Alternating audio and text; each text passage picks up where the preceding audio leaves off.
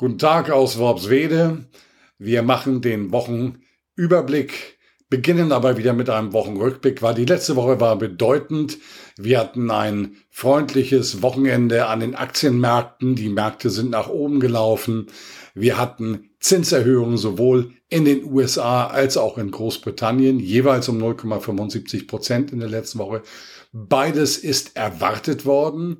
Entscheidend ist aber, dass der Ausblick sich zwischen Federal Reserve und Bank of England durchaus unterscheidet, denn der Ausblick in den USA geht weiter in Richtung stärkerer Zinserhöhungen. Zumindest ist das die Verbalakrobatik. Wenn man den Begleitbericht der Bank of England sieht, dann klingt das Ganze so, als dass die Zinserhöhungen zukünftig geringer ausfallen werden und dass man auch ein geringeres Niveau anvisiert, wo das neutrale Niveau der Zinspolitik angesiedelt sein wird.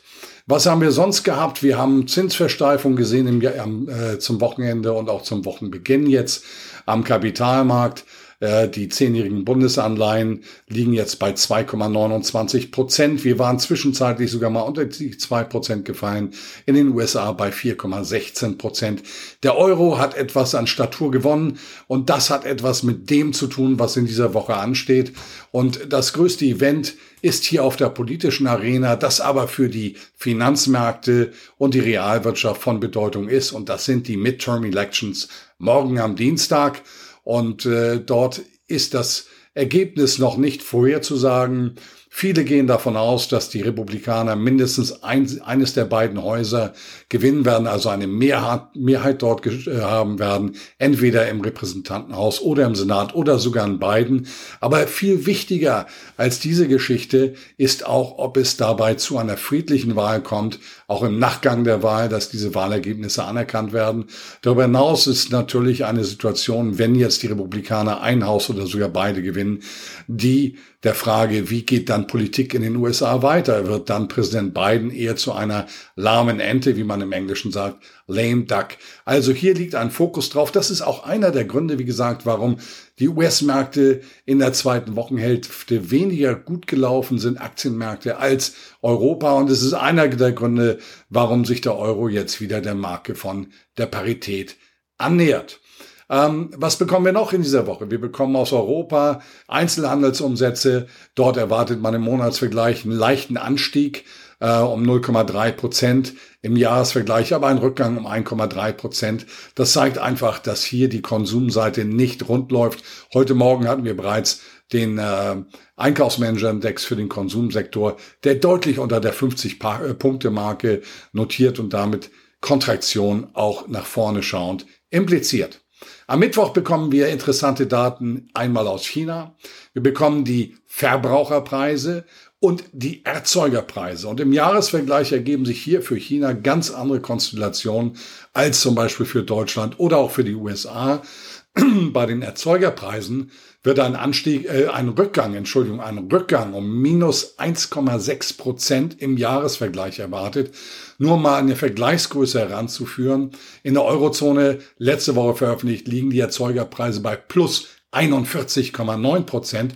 Und das zeigt einfach, dass für die Wirtschaft in China die Bedingungen, auch die Planbarkeit sehr viel besser ausgeprägt sind, als das hier in Deutschland, in Europa der Fall ist. Verbraucherpreise plus 2,4 Prozent im Jahresvergleich erwartet. Nehmen wir die Deutschen mal im Vergleich dazu.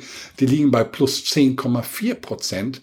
Äh, und das sind einfach vollkommen unterschiedliche Haus, Hausnummern, die Stresszustände hier in Europa beschreiben, die aber in China gar nicht gegeben sind. Was erwarten wir dann noch weiter in der Woche? Nochmal Verbraucherpreisdaten, diesmal aus den USA. Und da ergibt sich gegenüber Europa aller Voraussicht nach ein etwas entspannteres Bild. Das heißt, hier geht man davon aus, dass die Verbraucherpreise von zuletzt 8,2 auf 8,0 Prozent rückläufig sein werden äh, im Jahresvergleich, im Monatsvergleich wird eine plus 0,7 Prozent unterstellt. Nochmals vergleicht sich mit Größenordnung von jenseits der 10 Prozent Marke in der Eurozone respektive in Deutschland. Mehr noch, die Kernrate soll auch ganz leicht fallen. Die Kernrate ist also das, was endogen selbst aus der Volkswirtschaft entwickelt wird.